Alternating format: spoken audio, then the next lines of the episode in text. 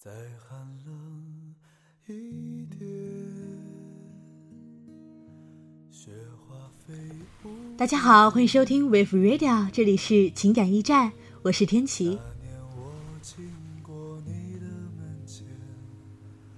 高中的时候，我曾经交往过一个女朋友。有一次，我半夜从梦中醒来，突然无比的想她。那个时候，手机还没有像现在这样普及。我的思念自然就无法寄托。我从床上瞪了一会儿眼睛以后，就跳起来，麻利儿的穿好衣服，出门去找他了。尽管第二天上早自习的时候，我就能够见到他。那时候，我以为了方便学习的名义，自己在外面租房住，所以也不会遇到宿管大爷这种阻碍。可以说，来一场说走就走。出了门才发现外面下着大雪，地上已经有厚厚的积雪，天空中雪花还如筛灰一般落下。但心怀爱情的炽热，我丝毫没觉得冷。北方下雪的冬夜格外寂静，此时已经是凌晨两点以后，街上没有一个行人，只有我自己踏在积雪上的声音格外清晰。我穿过那条横穿了这个小县城的街道。来到我当时女朋友家的楼下，然而我什么都做不了，楼门紧锁。况且即使开着，我也没有勇气在半夜里去挑战他母亲的忍耐度。于是，我在楼下冒着大雪站了一会儿，抽了一支烟，惆怅了一阵子后，就顺道拐去了网吧。直到很久以后，时过境迁，妹子也再无联系。而我，也不再是那个能够扛住风雪的积雪少年。我才领悟到自己当时的心态，不过是一种表演欲罢了。除了把自己感动一下，制造一点自己痴情的假象外，一点意义都没有。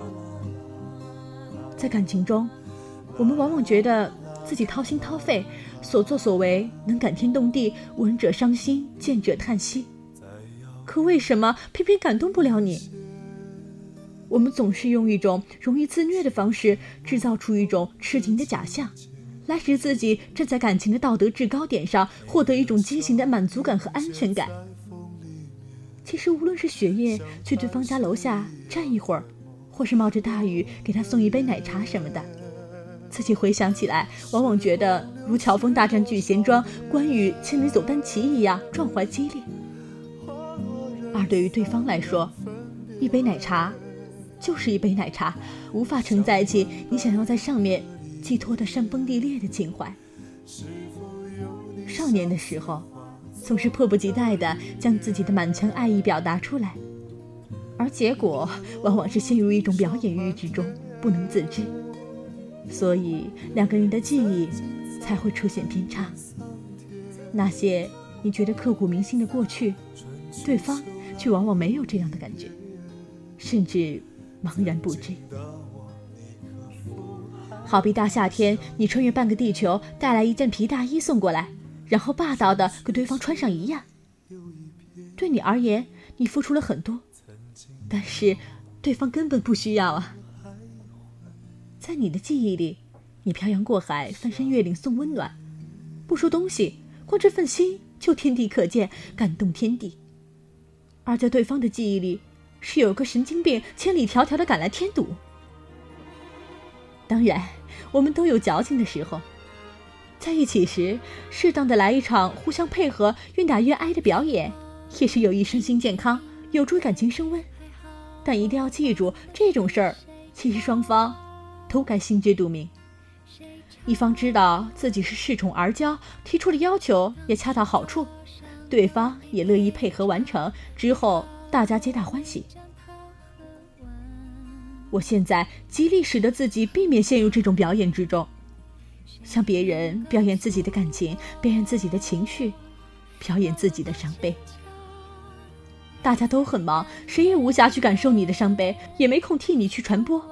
何况，即使有人愿意聆听你的伤悲，也不过是增添一些茶余饭后的谈资罢了。其实，真的伤悲。那也埋在心里吧，说出来，在意的人听了心塞，不在意的人不会在乎。厌恶你的人拍手称快，那又是何必呢？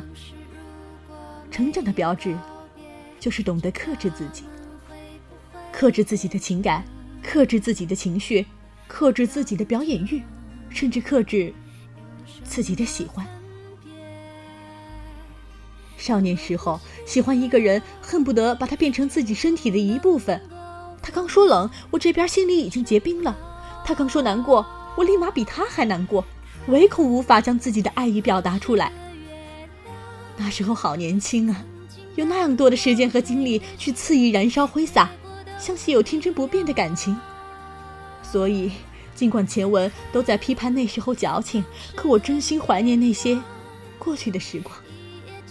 可是，可是再也回不去了，不是吗？每天早上匆匆行走，如同希特勒毒气室一样的北京，个个脚底生风，走向一座座大楼。面对你总是觉得脑子有点欠缺的老板和过早步入更年期的女上司，然后做一堆无用的方案，混着那点微薄的工资。说到底，没那个时间和精力再去玩那些矫情的把戏。这个时候的喜欢，更应该是一种相互的支持和陪伴，以及包容。年少时候，我们之所以如焰火一样释放自己的感情，除了那时候我们年轻有精力以外，也是我们无法找到自身的价值所在，想把自身价值实现寄托在另一个人身上，去影响他、改变他。而事实上，谁也无法承担另一个人的价值寄托。只有做一个独立、有价值的人，才能真正学会去爱另一个人。也千万不要尝试去改变另一个人，这注定是徒劳的。其实做自己就好。爱情的真谛在于相互的吸引，志趣相投的同行，而不是追逐与依附。像少年一样去爱，像成人一样去克制。愿你我也都可以去明白。好，观众朋友，以上就是今天的情感驿站，再次感谢您的收听，我们下期再见。